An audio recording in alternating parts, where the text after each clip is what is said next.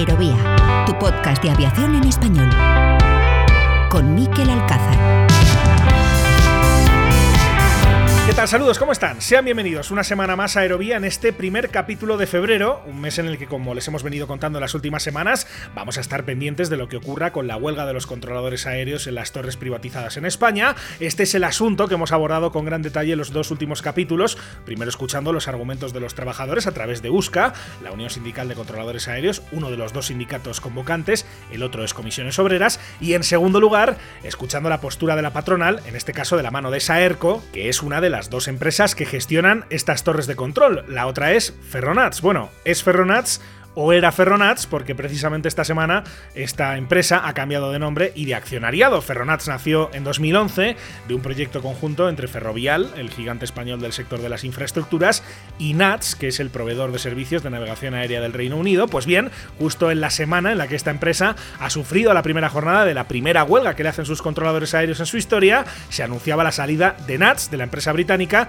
y el cambio de nombre. Ferronats pasa ahora a llamarse Skyway y pasa a ser propiedad íntegra de Ferrovial a través de Serveo. Un movimiento empresarial muy significativo en el sector de la navegación aérea en España, en un momento especialmente difícil, más por los titulares y la incomodidad que genera esa huelga y no tanto por los problemas reales que le puede causar a esas dos empresas, a las aerolíneas o a los pasajeros, porque, como les adelantábamos ya la semana pasada, el impacto de la huelga, o al menos de la primera jornada de huelga, puede calificarse como nulo o casi nulo. Y no es porque la causa que defienden los sindicatos no tenga el apoyo o no cuente con la simpatía de los controladores aéreos de esas torres privatizadas, sino por los servicios mínimos establecidos por el Ministerio de Transporte que, como les contamos, dejaron con personal suficiente las torres y permitieron que los vuelos continuasen como si nada. Una situación que, como se podía esperar, ha motivado una denuncia del sindicato USCA, AENA, Saerco y Ferronats, ahora Skyways, por vulneración del derecho a la huelga. Y entre tanto, una semana más perdida en un conflicto que no se soluciona y que se topa este lunes con la segunda jornada de huelga que de nuevo y salvo sorpresa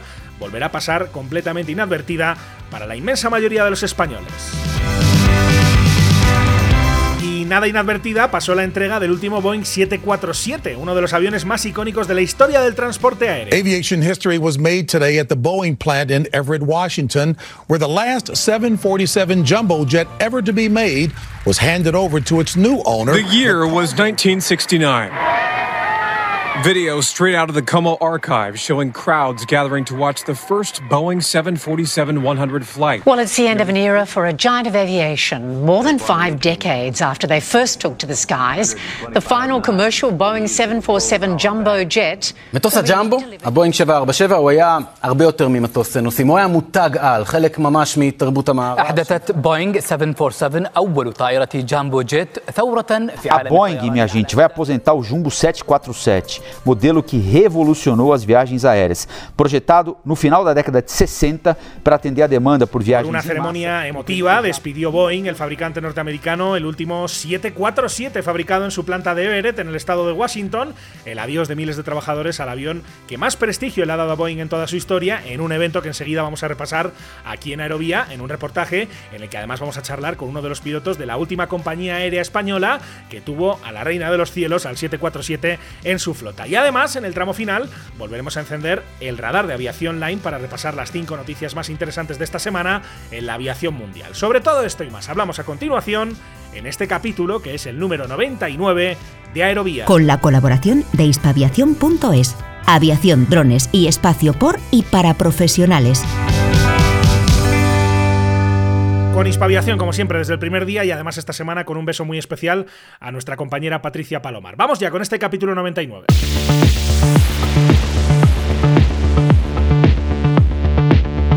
Escuchas Aerovía.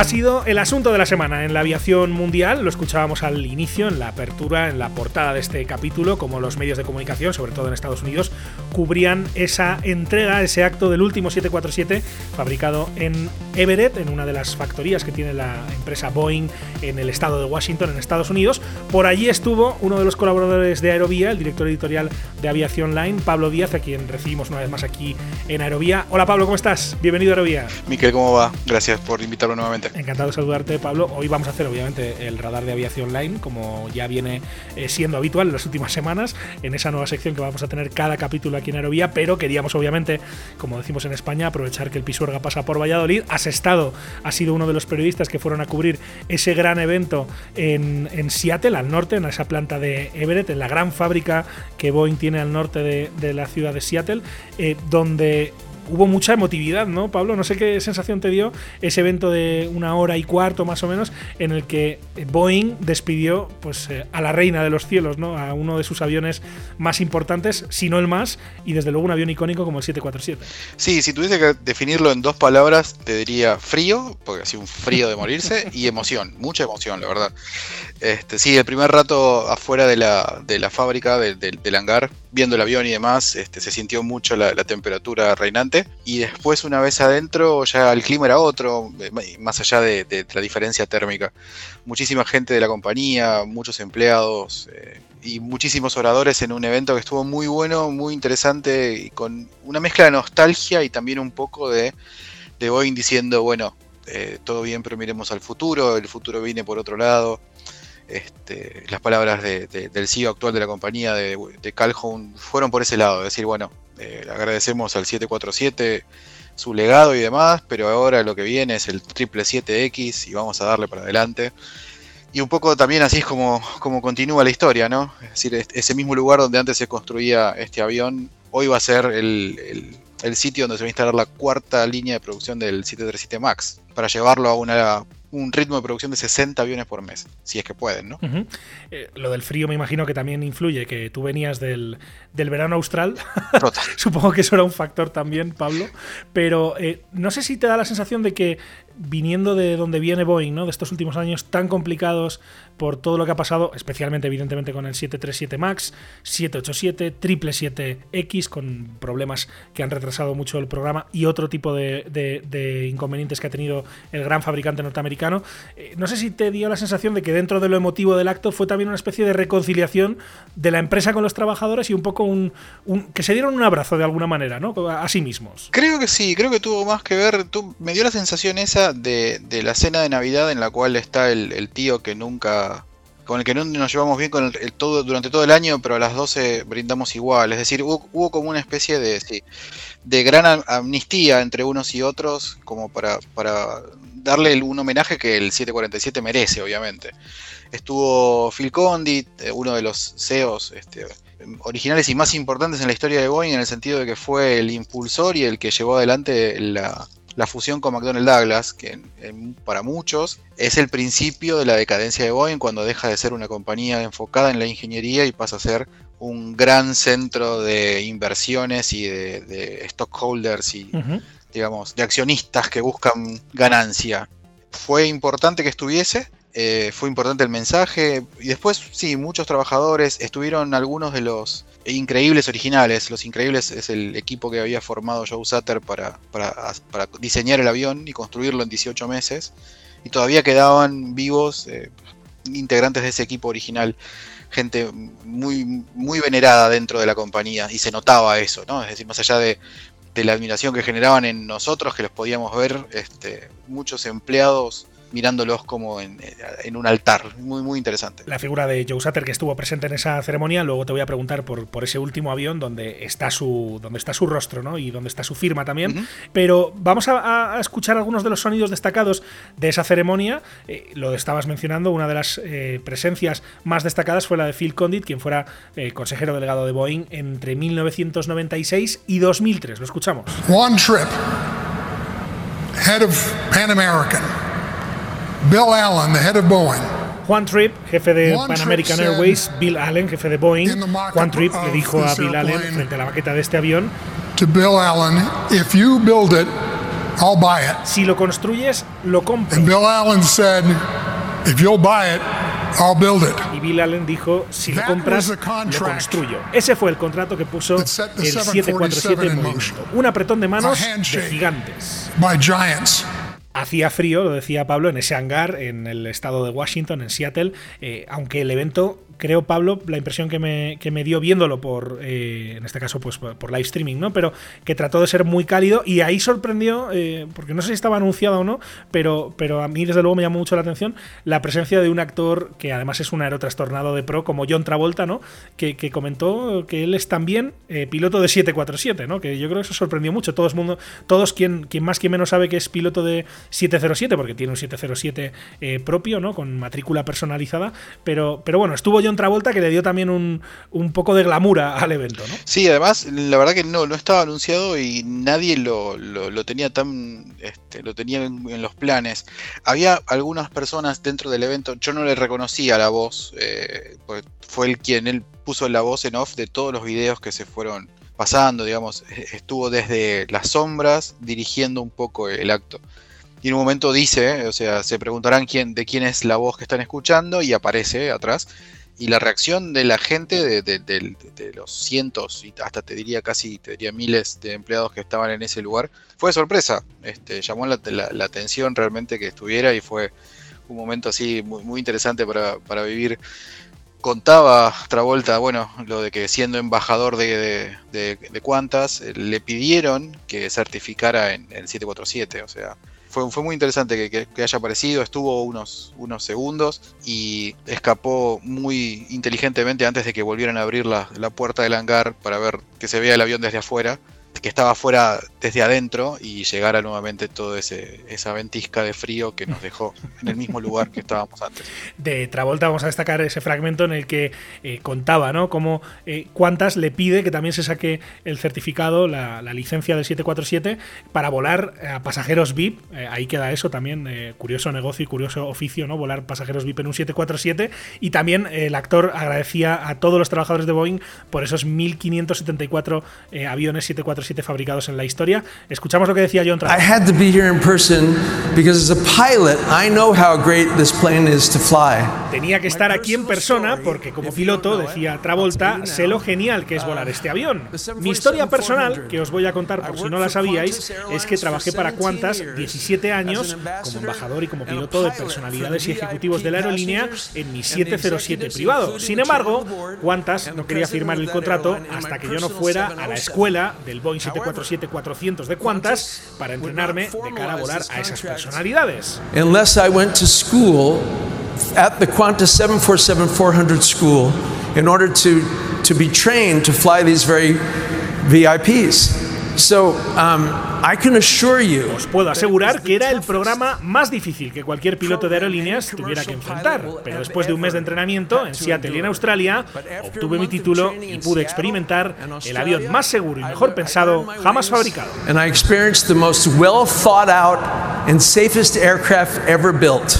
Ese era un fragmento del discurso de John Travolta, que agradecía, insisto, a los trabajadores por esos más de 1.500 aviones construidos en los últimos 50 años. Del protagonismo de las compañías aéreas, vamos a hablar ahora de algunos de los operadores, pero particularmente importante la presencia de dos compañías de carga que le han venido dando vida, sobre todo, a la última versión del 747, al 747-8. Por un lado, UPS, la aerolínea con base en Louisville, en Kentucky. Por otro lado, la compañía de Cincinnati, de Ohio, Atlas Air, que es la que se ha llevado, de hecho, esta semana el último 747 a su base, haciendo además una ruta dibujando un 747 con una corona. Como decía Pablo, importante la presencia de Atlas Air en este evento, por razones lógicas. Sí, estuvo, como decía John Dietrich, este, dando un discurso, hablando del legado del 747, de, de la historia, de lo contentos que están con con la operación del 747, con lo honrados que están de seguir operándolo y de tener el último. El avión no tiene más que una, una, pequeña, una pequeña marca en un costado, abajo del, nombre que le dio la compañía, que es una serie de, acciones.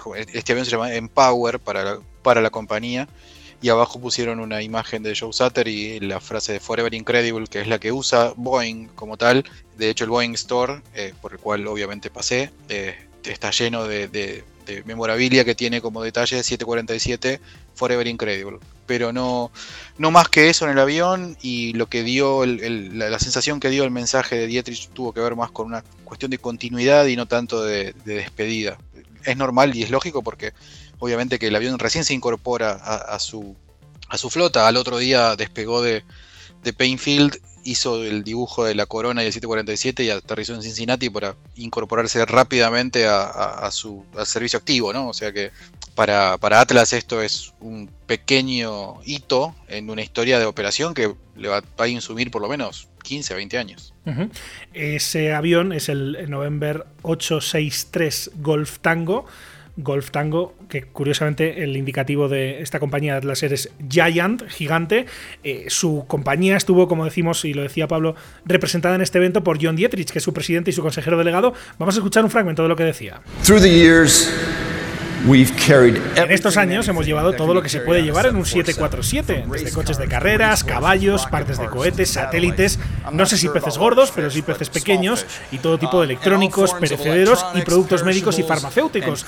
Dicho de forma sencilla, el 747 lo hace todo clientes de carga, porque esa versión 7478 ha quedado prácticamente ya solo para la carga, aunque hay también obviamente eh, clientes como Lufthansa que los vuelan eh, con pasajeros, pero eh, decía que también, Pablo, estuvieron en el evento esos clientes directos históricos ¿no? que han operado el 747 a lo largo de estas cinco décadas que, que, se ha estado fabricando en esa misma planta en Everett. Sí, además hubo un desfile de banderas que estaban representados todos los operadores históricos del 747 los que tuvieron el, avión de forma directa, ¿verdad? O sea, después los que lo fueron recibiendo de segunda mano y demás, eh, no los vi representados, pudieron haber estado, pero yo no los vi me encontré con, representantes de esos operadores, o sea, de hecho había, había un representante de aerolíneas argentinas, a ver, obviamente terminó el evento, salimos todos a buscar las banderas que más nos representaban, fui hacia la aerolíneas y había gente sacándose fotos, que ni bien me acerqué, escuché el tan característico acento argentino y dije, listo, somos, estamos todos en la misma. Así que nos pusimos a hablar y demás, este, hubo gente representando a, los operadores, bueno, había banderas muy históricas también, como Braniff, eh, Panam, mismo. Es decir, bueno, Panam es instrumental en la historia de la creación del 747, ¿no? Claro. Pero sí, estuvieron representados casi, casi todos los operadores, o por lo menos los que lo recibieron directamente, en todas sus versiones. Así que eh, fue, fue muy interesante también esa, esa incorporación de, los operadores al, evento.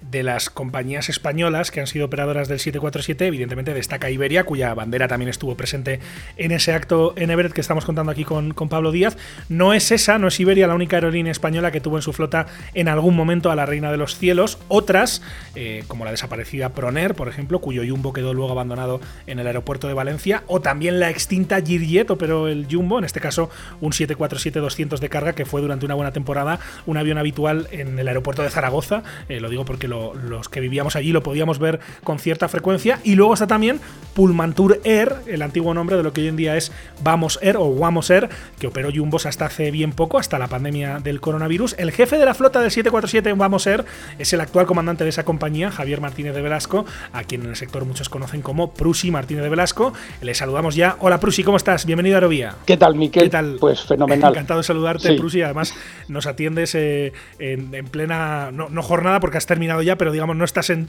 tu base habitual. Eh, así que te agradezco especialmente que, nos dediques unos minutos para, para charlar de, este acontecimiento que es eh, la despedida del 747, de esa fábrica de, Everett que veníamos contando con Pablo Díaz. Que no sé qué sensación te deja, si es un poco un, un manifiesto absoluto del paso de los años, ¿no? De que el 747, que es un avión tan icónico y tan especial en la historia de la aviación, pues ya se deja de fabricar finalmente, después de 50 años, que se dice pronto. Pues me deja una, una sensación agridulce porque por un lado estás viendo cómo Boeing está sacando eh, avionazos como el 777 en todas las versiones que tiene y rehaciendo todo, o sacando versiones nuevas de los aviones más pequeños, maravillosos, por su, y del 787, que ahora mismo es la, casi la joya de la corona, ¿no? Pero por otro lado, me parece que es el final de una época de aviones diseñados para el piloto, en vez de diseñados para ganar dinero exclusivamente y eso a todos los pilotos nos da una cierta nostalgia o una cierta pena. De todas maneras, también hay que decir que a los pilotos, los pilotos nos escogen para que sepamos llevar o para que nos adaptemos a cualquier máquina que nos den. Y entonces da igual que te den una, una, bicicleta de una rueda que un avión de, de seis motores, te adaptas a él tranquilamente. Pero sí, tú estás ahora, eh, lo decía antes en, en Air, que fue el último operador eh, español del 747. Ahora te preguntaré por eso, pero gran parte de tu trayectoria profesional la, hiciste en Iberia. Iberia fue durante años eh, un usuario primordial del, del 747, pero tú no lo volaste en Iberia, ¿verdad? No, yo tuve, o sea, yo entré en Iberia soñando con volar el Jumbo soñando. O sea, eh, antes de entrar en Iberia, un comandante antiguo nos llevó a ver un jumbo y yo me quedé enamorado del avión. Era, para mí era el, el, sumum, lo, último, o sea, lo más que tú podías hacer en el mundo de, la, de la aviación comercial. Pero luego dentro de Iberia, entre que estaba en una flota eh, tal que cuando me llegó el turno de subir, de subir a Jumbo, eh, bueno, eh, hubo eh, un cambio de, operación de Iberia, en fin, una serie de cosas hicieron que cuando yo podía haber subido a Jumbo, no lo hice. Y bueno, el Jumbo se fue, que estaba ya, la flota estaba en decadencia en Iberia, llegaron los 340 y efectivamente pues a mí me tocó llegar a 340 y ser comandante de 340, pero ya había perdido ese, ese paso, ¿no? Y lo di por perdido. Es decir, disfruté muchísimo del, largo recorrido del Airbus, de los dos Airbus 340, del pequeño y del grande, y de repente me llega el, un ERE que hace Iberia y me llaman de Guamos diciendo que si, que si vuelo el Jumbo por hacer, eh, por hacer la historia corta. Y ahí me imagino que se te pusieron los ojos como platos, ¿no? Cuando te ofrecen el, básicamente pilotar ese avión que tú habías soñado eh, cuando eras aquel joven piloto que empezaba en Iberia. Sí, sí. Eh, que, bueno, que, se te pasa por la cabeza en aquel momento. Bueno, el, asunto es que el director de operaciones me pregunta qué pienso hacer en adelante. Le digo que tengo hueco en Ocaña para remolcar veleros con avioneta y tal y cual, y me dice, ¿y qué piensas del Jumbo? Y yo le dije, pues es el avión de mi vida, pero a esta, a esta edad ya, y me dice, pues nos falta un comandante. Y en sus palabras dice, empezaste a babear. Y te dije, no, vete a tu casa, te lo piensas y mañana me lo cuentas. y obviamente dijiste que sí. ¿Eso en qué año fue más o menos, eh, Prusi? Eso fue en el 2016. O sea, yo me voy de Iberia eh, a primeros del 2016 y empiezo aquí el curso en abril del 16, el día 15, me parece, el día 20, una cosa así. Eh, cuéntame, porque tú empiezas en el DC9, ¿no? Eh, Prusi, me decías antes de empezar a grabar la entrevista, te pilla justo eh, la apuesta de Iberia por Airbus, ¿no? Pasas por el A320, A330, A340, y de repente, en, cuando pensabas que ya te retirabas, ¿no? Que ibas a dejar de, volar para una línea aérea, sí. te pasas al Jumbo, en este caso en una compañía nueva. ¿Cómo es esa transición en aquel momento? No sé si te abrumó, si fue todo lo contrario, si te sentiste incluso más joven en aquel momento. ¿Cómo fue esa transición? Vamos a ver, tú sabes que las mujeres que siempre ven las cosas desde otro punto de vista que nosotros, complementario muchas veces, me decía, porque yo tenía mis dudas sobre todo de volver otra vez a empezar, de un avión que no había estudiado nunca, o sea, un, Boeing que yo por volé de C9 que era Douglas y volar, eh, estudiarme un Boeing, volar un Boeing y me decía mi mujer, a ver, por un lado te gusta, por otro es un, es un beneficio para la sociedad, o sea, estás haciendo un trabajo para todos. Y por otro te pagan. A ver, ¿qué parte de esas tres no entiendes? Yo dije, no, no, sí, sí, lo tengo claro.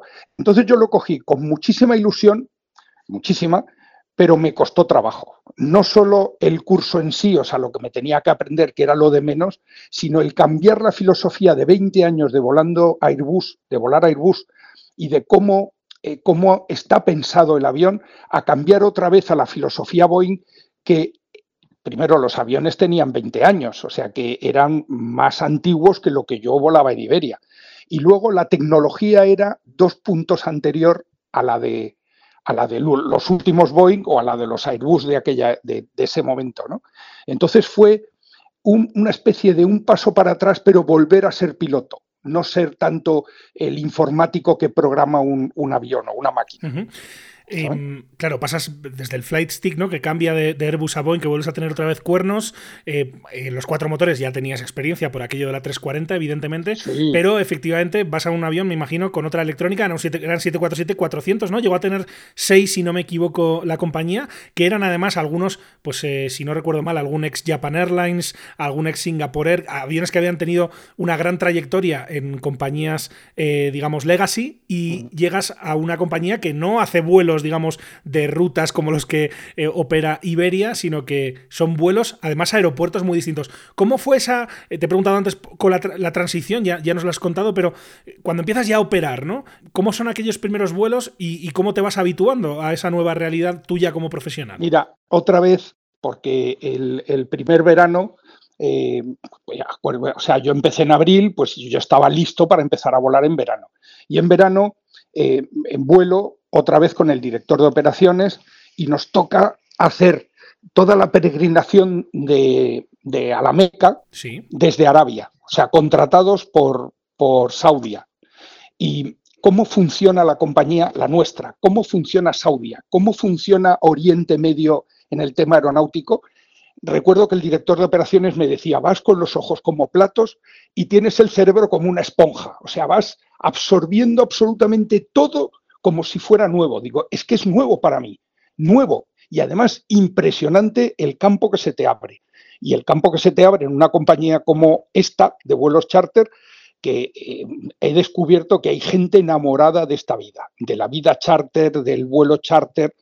¿Sabes? Que cuando les hablas de una legacy, de una compañía de vuelos regulares, te dicen que no, que eso es aburrido.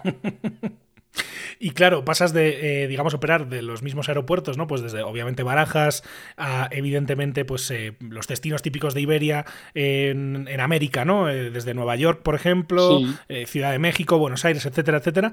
De repente a plantarte en vuelos a Arabia Saudí, a, a la Meca, a ir a aeropuertos en algunos casos que seguramente, en, muchos casos, no habías estado nunca, no habías operado nunca, y aeropuertos donde no estarán, en algunos casos, están acostumbrados a recibir un avión como ese, ¿no? Como un 747. Claro, tú fíjate que yo, en mi época del sindicato, yo tenía contacto con muchas, a través de IFALPA, con muchísimas compañías aéreas, casi todas regulares. Entonces todos teníamos más o menos el mismo estilo, el mismo espíritu y el, y, el mismo estilo de vida, de, aeropuertos, de todo. Y de repente caigo aquí donde cuando te ponen un vuelo tienes que buscar en internet las siglas que te han mandado porque no sabes dónde está el aeropuerto.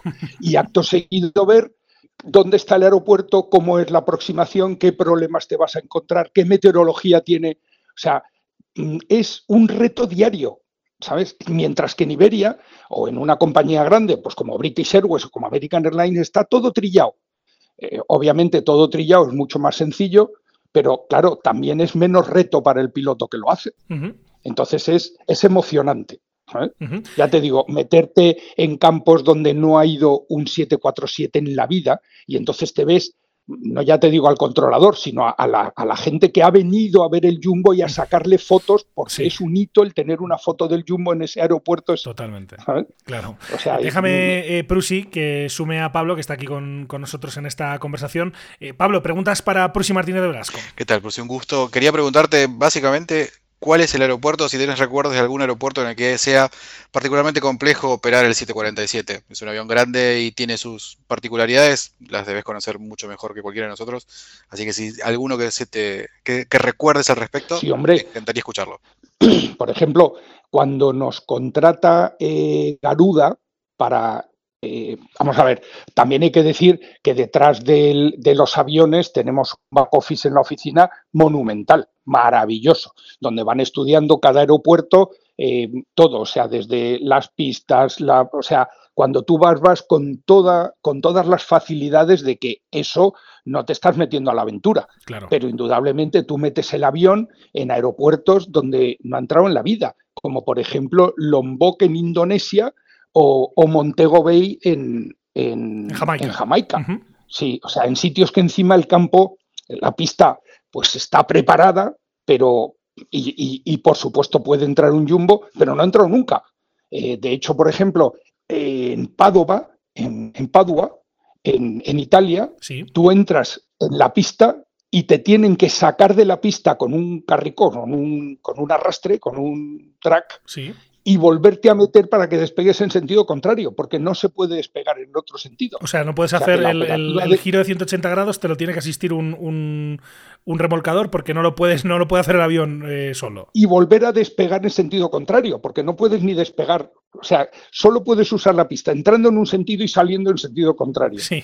Mientras que todo el resto de los aviones lo están haciendo en los dos sentidos, pero el Jumbo solo puede hacerlo así, Mm. porque el, aeropuerto es muy pequeño. Ahí me imagino entonces ahí estaréis pendientes del viento, claro, evidentemente. Hombre, por supuesto.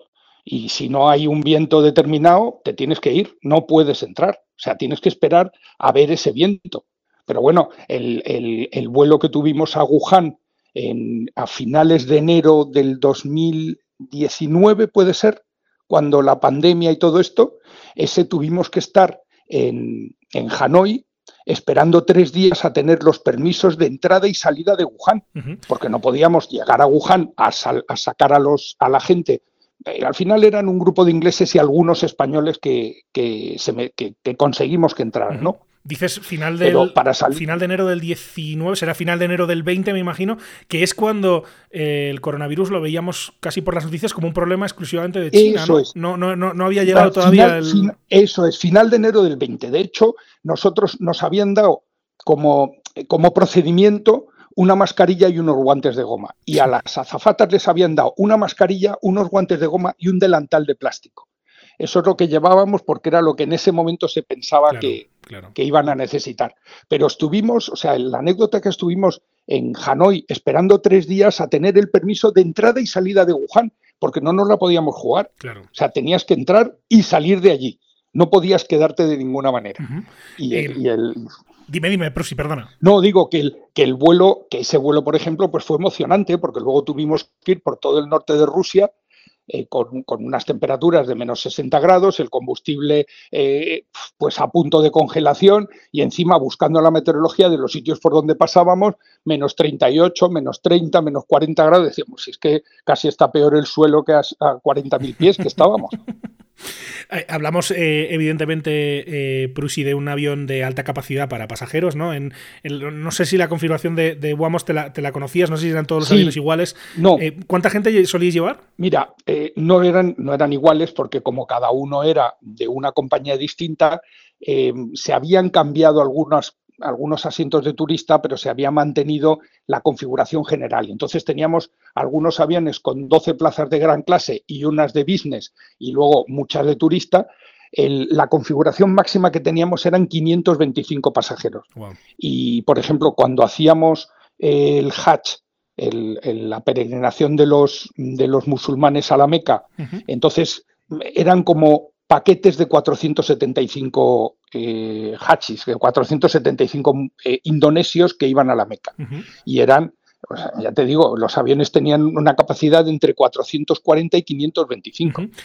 Como, como piloto, ¿cómo definirías el 747? Em, ya has explicado un poco cómo había sido con respecto a la- al, al- del paso de Airbus, digamos, a, a un, a un avión como este Boeing. Sí. Cuando estabas ya operándolo en esa cabina que era mucho más elevada que en otros aviones, em, ¿cómo, cómo lo definirías? Eh, si lo tuvieras que, si se lo, tuvieras que explicar a alguien que nunca, que nunca lo haya volado. Si lo tuviera que definir en dos palabras, es como una Cessna 172 de 400 toneladas. Es decir, se vuela, se vuela como una avioneta, pero llevas 400 toneladas de avión. Es, es, o sea, yo creo que no creo que hayan hecho ningún avión mejor que este en, en- en toda la historia, ¿no? Ujú. Al 747, como a todo el mundo, pues también le, le llegó su hora, en este caso en, Vamos, eh, se cambió ese avión, llegó el A330, me imagino que por un tema también de costes, ¿no? El avión era muy caro, cuatro motores, supongo que había un coste de, de operación y mantenimiento muy grande y, y ahora estamos en un momento en el que especialmente se mira mucho la, eficiencia, ¿no? Eh, no sé si estaba cantado cuando ya llegas a, a la compañía que en algún momento eso se va a, se va a terminar. Sí, o sea, vamos a ver, cuando yo llegué a la compañía había cuatro aviones, pasamos a seis y hemos llegado a tener ocho. Eh, estaba empezando el proyecto de los 330 y e indudablemente el, Jumbo tenía muchísima salida en carga y en este, o sea, en llevar peregrinos a la Meca y en mover eh, eh, grandes cantidades de gente cuando es necesario moverlos rápidamente de un sitio a otro, ¿no? Pero eso era muy estacional, o sea, funcionaba muy bien en verano, pero luego en invierno estaban parados los aviones. Eh, sabíamos que eso iba a ir cayendo poco a poco. Lo que ha hecho la pandemia es acelerarlo todo, porque le- al avión le quedaban eh, tres, cuatro años de vida mínimos. Eh, el asunto es que, claro, al pasar por toda una crisis, pues hay que liquidar los aviones que estaban en propiedad para sacar la compañía adelante. Y obviamente no se han comprado todavía. Aunque algún estudio se ha hecho de volver a traer alguno. ¿Ah, sí? ¿Crees que volveremos a tener un 747 con matrícula Eco Charlie? ¿No lo descartas? Creo, creo que no, pero, pero me encantaría verlo. Bueno, hay que decir que el 7478, que es el que se está terminando de fabricar ahora, el que se acaba de entregar, en este caso a Atlas Air, a ese avión eh, lo lógico es pensar que le quedan años todavía, ¿no? Que Atlas Air no lo va a operar solo unos poquitos años, sino que dentro de dos, tres décadas es posible que todavía haya alguno en vuelo, ¿no? Em, no, no, sé cuál es el futuro que le ves a, este avión. Hombre, vamos a ver, ahora mismo no tiene parangón ese avión en el mercado. Em, por mucho que tú saques el 350 más grande que tengas, el, el Boeing tiene una capacidad superior. Mira, hoy hemos entrado, te digo por contar otra anécdota, hemos entrado aquí en Ámsterdam y detrás de nosotros entraba un jumbo de pasajeros de Corea. Y me he tropezado en la puerta hace 10 minutos, en la puerta del hotel me he tropezado con los pilotos. Y digo, ustedes serán los del jumbo, los del 7-4 que han entrado detrás de nosotros. Y dicen, sí. digo, qué pena, porque yo lo veo muchos años. Sigue y dice, sigue siendo igual, una maravilla. O sea que ellos lo siguen volando y lo siguen volando para pasajeros. Uh termino con esto. ¿Qué crees que ha provocado que un programa tan exitoso de cinco décadas terminase. Eh, me imagino que es una cuestión del, mercado, pero eh, lo estabas diciendo, para carga es un avión todavía muy atractivo. Mm. ¿Qué crees que ha pesado más? ¿El tema de los cuatro motores? ¿Que no hubiera eh, órdenes de compra más allá del horizonte al que se ha llegado? ¿Crees que simplemente es porque se fía ya todo al, al triple 7X? ¿Cuál crees que ha sido un poco la motivación de la decisión? hombre, yo, mm, o sea, más bien pienso que es un tema de tecnología. Es decir, ahora mismo los, aviones de dos motores son igual de fiables o casi igual, nunca puedes hablar de un 100%, pero son casi igual de fiables que, uno de, que unos aviones de cuatro y, son mucho más baratos. Entonces, el 380 no ha tenido éxito por eso, eh, los 340 los está quitando todo el mundo porque son cuatro motores y es más caro, y el Jumbo, pues le ha tocado también, la China. El Jumbo durará más, creo yo, que los 340 y que los, y que los 380, eh, pero durará para carga, para, eh, para ese Corean o esa eh, Lufthansa que todavía les quedan jumbos y los van a exprimir, pero les ha pasado la tecnología por encima.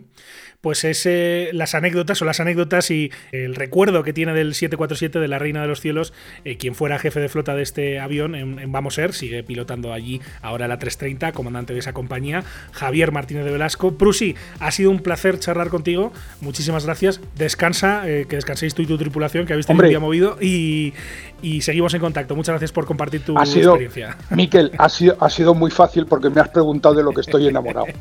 Así es, muchas gracias Prusi, que vaya todo muy bien abrazo. Gracias.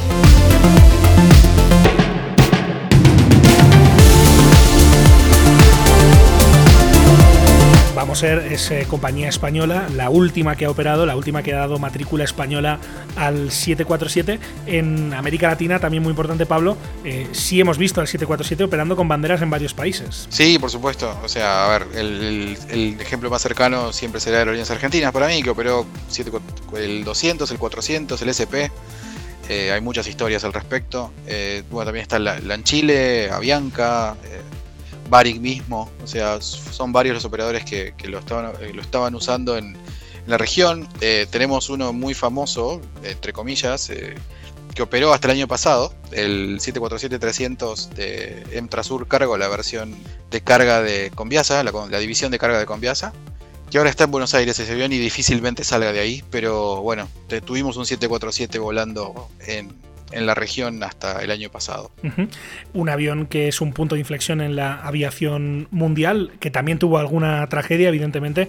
A todo el mundo le viene a la memoria los rodeos, ¿no? Donde hay dos 747 implicados. También, ahora lo mencionabas, Pablo, Avianca, compañía colombiana, que tuvo un accidente, de hecho, que recordarán muchos de nuestros oyentes, en Madrid en el año 83, en, Mejorada del Campo. Un 747 también que se estrelló allí, pero que es un avión, de alguna manera, Pablo, lo decíamos, mucho más seguro de lo que era la aviación en en, décadas anteriores, ¿no? Eh, si lo comparamos con los eh, con el récord de, seguridad aérea que tienen los aviones últimos que han salido al mercado en los últimos años, pues evidentemente es peor, ¿no? Porque evidentemente la industria ha ido mejorando, pero que es un avión que es icónico no solo por cómo era, por lo grande que era, por lo llamativo que era, por los cuatro motores, sino también porque le dio un salto de calidad al transporte aéreo internacional. Totalmente. Es un avión que, hoy, hoy no habría, es una opinión personal, pero yo creo que hoy no habría margen para para incorporar un 747. Y fue un avión que modificó todo, achicó el mundo, literalmente. Volaba tres veces la, eh, la, cantidad de gente por dos tercios del costo. Fue el primero en eliminar en larga distancia el puesto de ingeniero de vuelo. Fue un avión que fue un embajador de, de, un sistema político, mm. más que de, no solamente de una de, un medio de transporte que, llevó eh, una ideología al mundo y, fue, fue clave en un momento de la historia en el cual había que tener demostradores de, poder o de, fuerza, digamos. El 747, aunque no parezca, fue clave en la política de, Estados Unidos y de, Occidente y es un avión que, pasa a la historia como uno de los, de los grandes game changers. Más allá de que el 737-8200 de Ryanair quiera tener ese nombre, le queda grande. Eh, es, un título que solamente puede tener el 747 para mí. Las comparaciones son odiosas y evidentemente es muy difícil no poder eh, definir de una manera sencilla, de una manera breve, lo que supuso el 747 para la aviación mundial.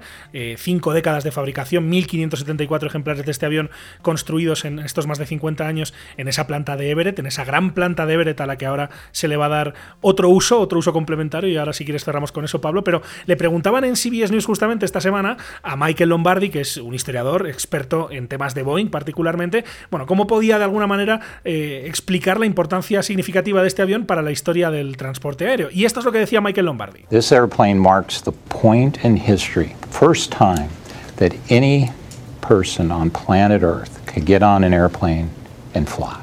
You could say that it shrunk the world. Un avión que permitió que por primera vez en la historia cualquier persona pudiera volar. Un avión que achicó el mundo, como tú decías, eh, Pablo. Desde luego acercó mucho eh, las eh, distancias. Y, y, un avión cuyo primer ejemplar está también en Seattle, está en un museo, en el Museum of Flight. No está en Everett, ¿no? Everett es una planta enorme. De hecho, si no recuerdo mal, creo que es el edificio eh, de mayor extensión, hablo de memoria, que me perdonen los oyentes, pero creo que tiene el récord, o lo tuvo en su día, de ser el edificio con más metros cuadrados de todo Estados Unidos, una planta gigante a la que ahora se le van a dar otros usos, lo decías tú antes, van a fabricar allí también el 737 MAX para incrementar la producción de ese avión, eh, pero decía, volviendo al primer avión, al primer 747, que está en el, en el Museum of Flight, donde también estuviste, ¿verdad? Sí, es cierto, te, doy el detallecito de lo de la planta de Everett. Es el edificio construido más grande del mundo. Ah, todavía hoy. Perfecto. Así que sí, es, Lo mantiene, mantiene el récord. Es inmenso e imponente. Sí, y no solamente eso, eh, cuando salió el primer Boeing 747 de 100, todavía estaba a medio construir.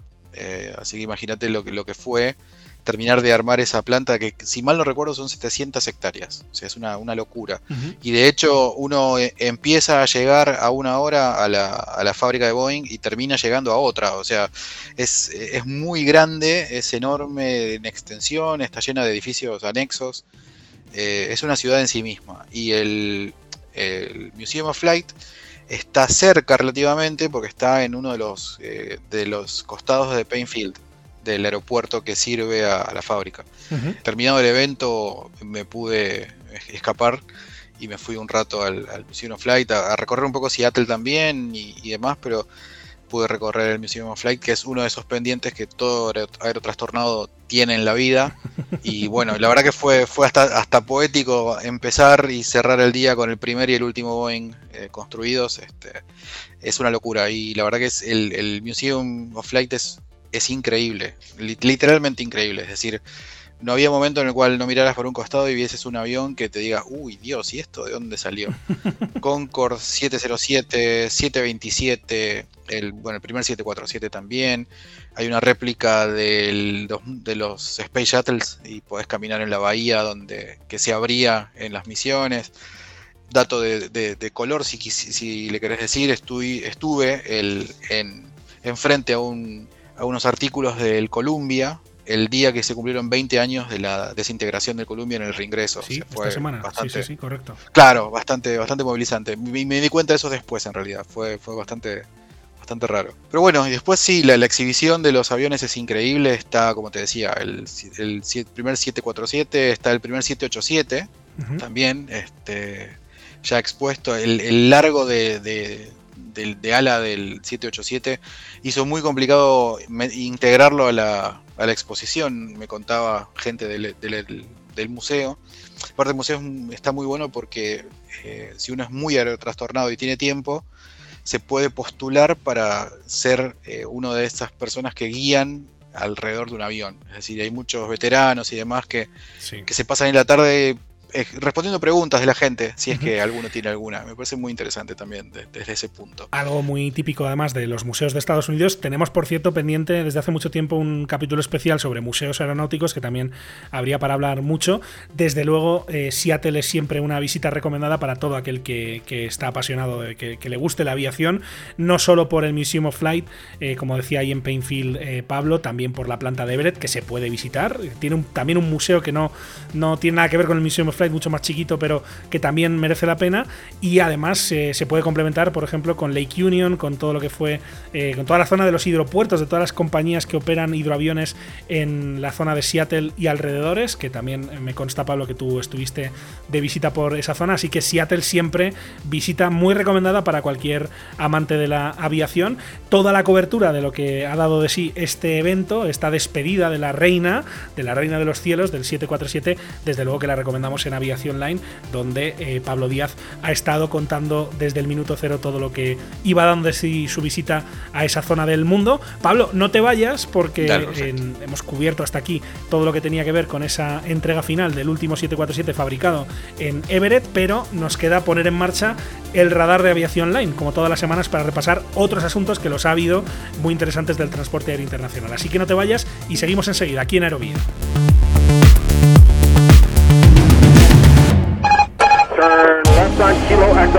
Cada lunes, un nuevo capítulo de Aerovía llega a tu plataforma favorita. Cada semana el mejor espacio de análisis e información sobre el sector del transporte aéreo llega a tus oídos. Lo más destacado de la actualidad aeronáutica, reportajes, entrevistas, las secciones especializadas. Escucha todo esto y más en Aerovía. ¿Quieres contactar con nosotros? Escríbenos a info.aerovía.net.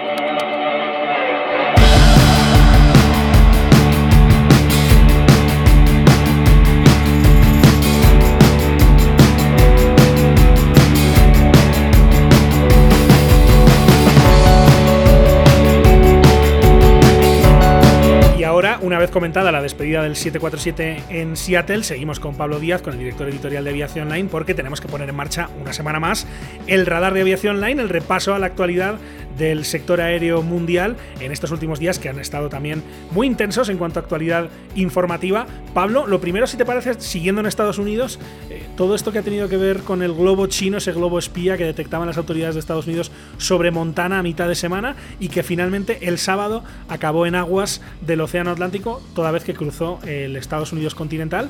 Eh, lo derribaban también, pero causando, pues evidentemente también eh, alteraciones al transporte aéreo comercial con cierres de espacios aéreos, etcétera, ¿no? Ha sido eh, uno de los asuntos también más importantes de la semana. Sí, la verdad que sí fue, fue raro y, este, digamos, fue llamativo que de repente en un momento toda la atención de la, de la industria de la aviación tenía más que ver con, con qué pasaba con ese globo chino que más que con otras otras noticias del sector. En un momento inclusive había una tormenta de, nieve muy intensa sobre Dallas Forward que, complicó las operaciones de, American y demás, pero rápidamente fue desplazado por esta, esta noticia del, globo de, vigilancia chino, que algunos dicen espía, otros dicen que no, o sea, todavía hay que ver muy bien, pero la, la negativa china a calificarlo no, termina de ser una confirmación, pero más o menos. Así que este, es, esperable y hoy también veía lo de la, la, noticia de que hay un segundo globo que supuestamente está recorriendo Latinoamérica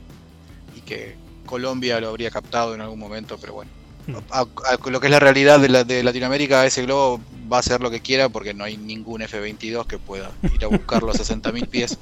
Así que, que saquen todas las fotos que puedan porque no, no habrá cómo contrarrestarlo. Bueno, tú lo decías, efectivamente, la polémica con el globo chino, que evidentemente en los medios de comunicación de Estados Unidos pues lo han estado siguiendo durante prácticamente toda la semana, termina el sábado, aunque va, a dar mucho que hablar, ¿no? Y seguramente eh, va a haber muchas preguntas a las que se deban contestar si es que se puede, ¿no? Pero decía que la historia termina el sábado porque despegan varios cazas de combate y un F-22 finalmente a aproximadamente a 60.000 pies derriba el globo con el disparo de un misil.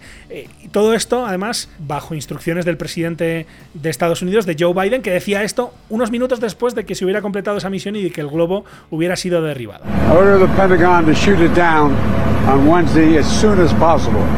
Ordené al Pentágono que lo derribasen lo antes posible, decía Biden en esas declaraciones a los pies del Air Force One, del avión presidencial.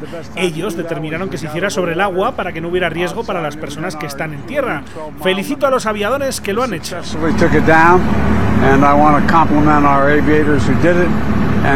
Decía el gobierno de Estados Unidos que se había esperado a que el globo saliese de digamos, la zona continental para que no pudiera caer sobre zonas pobladas. La cuestión es que ahí se terminó el caso del globo espía chino. Ahora, como digo, quedan muchas eh, preguntas a las que se deberá ir dando respuesta y a la que desde luego muchos medios de comunicación van a estar eh, dándole vueltas a ver qué había en ese globo, qué tipo de información se estaba, si es que se estaba buscando algún tipo de información de lo que estaba ocurriendo en Estados Unidos. Déjame, eh, Pablo, que rescate un tuit de John Ostrower, el periodista eh, director del medio Dear Current, siempre una mente maravillosa alrededor de todo lo que tiene que ver con el transporte aéreo, que decía, bueno, que se sorprendía, decía literalmente en su cuenta de Twitter, que se sorprendía de que mucha gente se estuviera calentando sobre un globo, espiando, digamos, sobre los Estados Unidos, y dice, espérate a que, espérate a que se enteren de una aplicación llamada TikTok, ¿no? Eh, y complementaba eso, que esto es lo que sí quiero traer al, tema aeronáutico, porque decía, bueno, muchas personas han pensado que mi tuit anterior era una broma y un ejecutivo de una compañía de Internet me dijo que el, mayor desafío que había para poder poner eh, conexión de internet estable, ¿no? conexión wifi estable en los aviones, no era el tema del vídeo de alta calidad, sino la carga de los teléfonos que salen desde esos aviones subiendo información a través de TikTok. ¿no? Es una reflexión muy interesante que dejaba John Ostrower, que tiene también una mirada aeronáutica. No, no absolutamente, y, tiene muchísima razón. Eh, John tiene tiene mucho, pone mucho énfasis en esa, en esa cuestión de, seguridad y es algo que, que, se piensa poco, pero sí, obviamente, el intercambio de datos de ese tipo de aplicaciones y sobre, todo TikTok es eh, impresionante y se nota mucho en, los usos de datos, pero bueno, para el usuario, digamos, más, más tradicional o más eh, frecuente o más común de, de esa aplicación de TikTok, eh, pasa desapercibido, pero, pero sí, es, muy, muy grande el volumen de datos que ese, tipo de aplicaciones intercambia. En una visión general, yo viniendo más del área de sistemas, del lado de sistemas, TikTok es gratis por algo. Mm. Y en realidad es por toda la información que obtiene a través nuestro que puede vender a otros. Y, en ese sentido, casi todas las aplicaciones gratis, el producto es uno y, el volumen de datos y de información que comparte de hábitos de consumo, geolocalización y demás es, es impresionante y va a ser un problema muy grande en, el futuro si no empezamos a tener en consideración este tipo de cosas.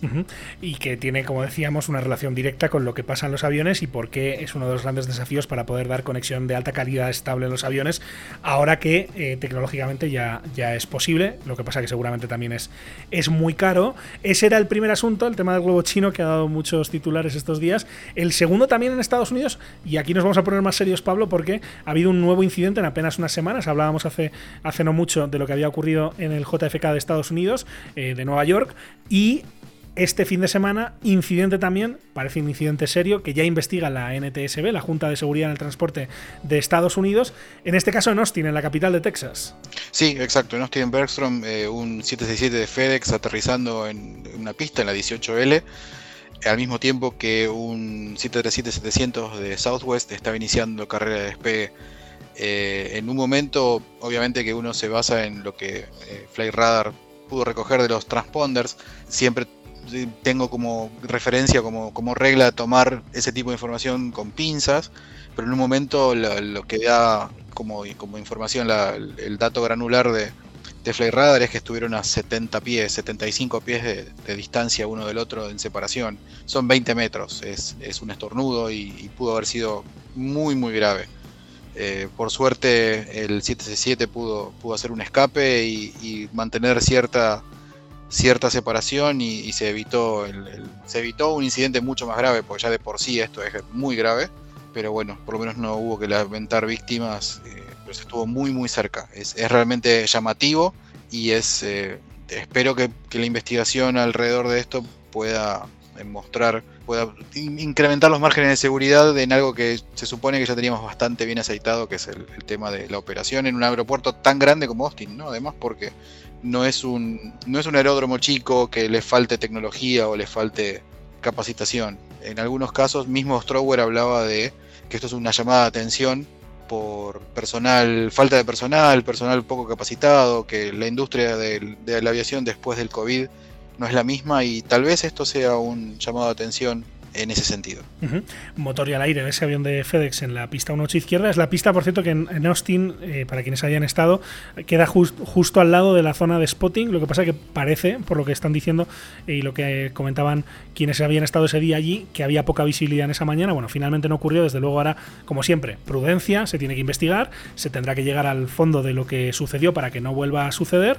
Y lo que comentaba ahora Pablo, que también es interesante, bueno, ese llamado de atención de que pueda estar ocurriendo algo en la aviación de Estados Unidos, donde no es tan habitual ver dos incidentes de esta naturaleza tan seguidos, y si esto tiene que ver con alguna causa más de fondo sobre el tema de la saturación y la fatiga de las tripulaciones después de una salida que ha sido vertiginosa de la pandemia, después de que se congelase prácticamente todo el transporte aéreo en el mundo y cómo se ha vuelto a, digamos, a niveles de actividad de antes de la pandemia en tiempo récord. Ese es el segundo asunto, Pablo. El tercero tiene que ver ya no con Estados Unidos, sino con Qatar, con Qatar Airways y esa disputa que tenía con Airbus, donde parece que tenemos eh, paces finalmente, han hecho las paces las dos, las dos empresas, el fabricante y la compañía. Sí, o sea, eh, era esperable en un punto, es decir, eh, más teniendo en cuenta los personajes, ¿no? Es decir, Airbus por un lado y nuestro, nuestro amigo Akbar Al-Baker por otro, que está en el selecto club de los Michael O'Leary, es decir, me voy a poner de bruces contra cualquier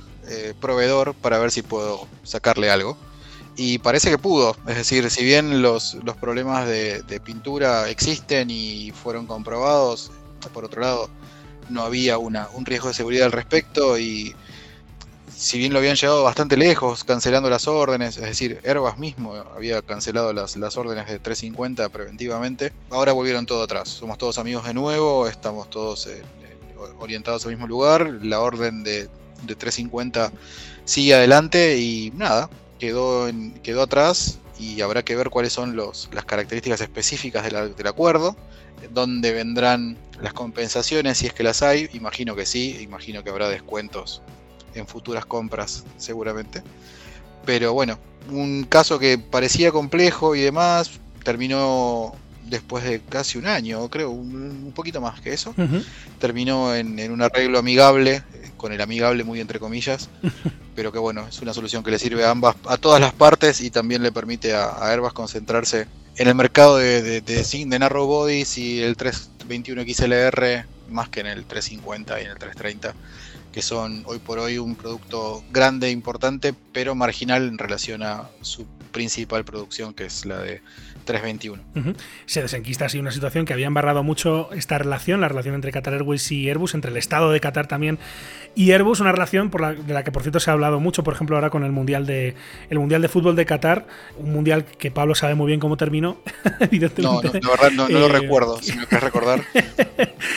Eh, con la victoria de, Argentina, pero que decían que se jugó en Qatar, entre otras cosas, porque Sarkozy en su momento presionó para que Qatar Airways le hiciera un pedido a Airbus, que obviamente pues beneficiase a la fábrica de Toulouse. En fin, una relación que, como digo, siempre ha estado ahí en, boca de muchos y que se había embarrado mucho a raíz de, este, de esta polémica y que, como decimos, parece que se ha desenquistado al menos, al menos por ahora. Siguiendo en, Europa, Pablo, lo mencionamos la semana pasada, era uno de los asuntos, de hecho el primero con el que abrimos el radar de aviación, de aviación line la semana pasada, esa quiebra nuevamente de Fly que sigue dando coletazos. Sí, o sea, como decíamos, el, primero de la semana pasada fue ese tema, el segundo es Francia, lo tenía que hacer, perdón. Em, sí, en realidad hay interesados por hay interesados por Flybe, pero más que por Flybe y su operación, el, tema importante ahí son los slots de operación en Heathrow y en Ámsterdam. Por eso existe el, interés de Air France KLM y de Lufthansa por quedarse con, con el certificado de la compañía y hay un poco una carrera contra el tiempo porque la compañía hoy está en administración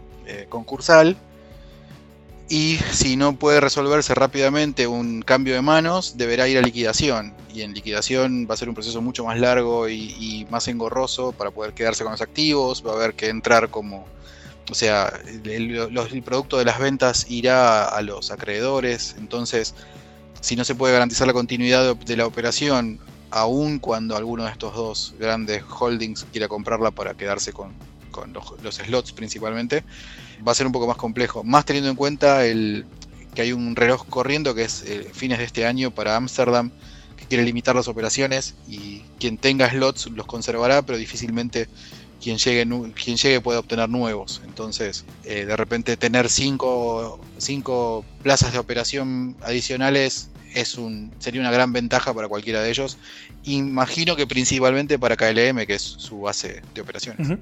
Y un último asunto, Pablo, en esta edición del Radar de Aviación Online aquí en Aerovía, que nos lleva a hablar en América Latina de una compañía que quizá no es muy conocida fuera de México, pero que es importante, que se llama Aeromar y que ha tenido novedades importantes estos días. Sí, Aeromar estaba muy complicada desde el punto de vista económico y operacional. Había suspendido ya rutas y, y demás. Y, bueno, ya a punto de anunciar el cierre, porque era inminente, apareció la mano salvadora, entre comillas, veremos cómo funciona eh, de aquí a futuro, del grupo Nela, que ya ha estado comprando aerolíneas en la, en la región, eh, ha avanzado con Amazonas eh, en Bolivia, intentó armar una compañía en Brasil, pero finalmente no lo hizo todavía eh, y creemos que no, no lo va a hacer por el momento al menos. El mercado brasileño está bastante saturado hoy y necesita mejores condiciones. Pero bueno, encontró la oportunidad de, de avanzar sobre Aeromar en un mercado mexicano que siempre es interesante por volumen y por cultura también voladora de los mexicanos.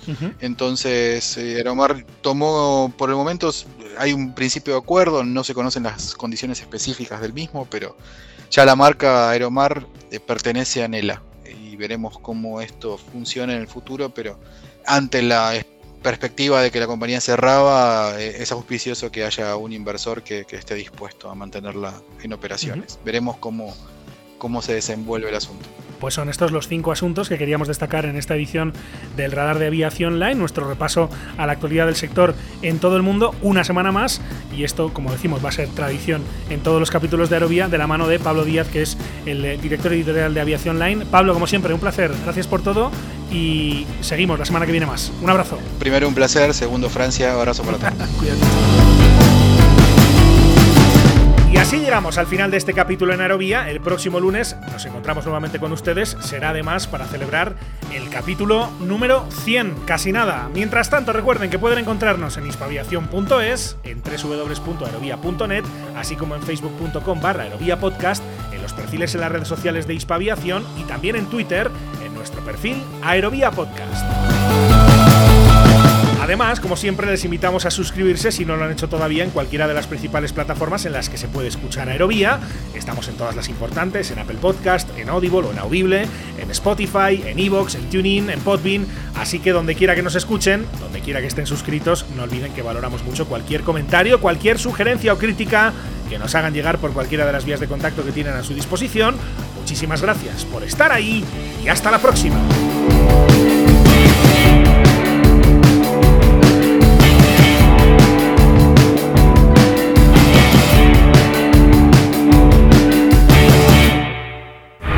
Wind calm, clear for takeoff, runway 36.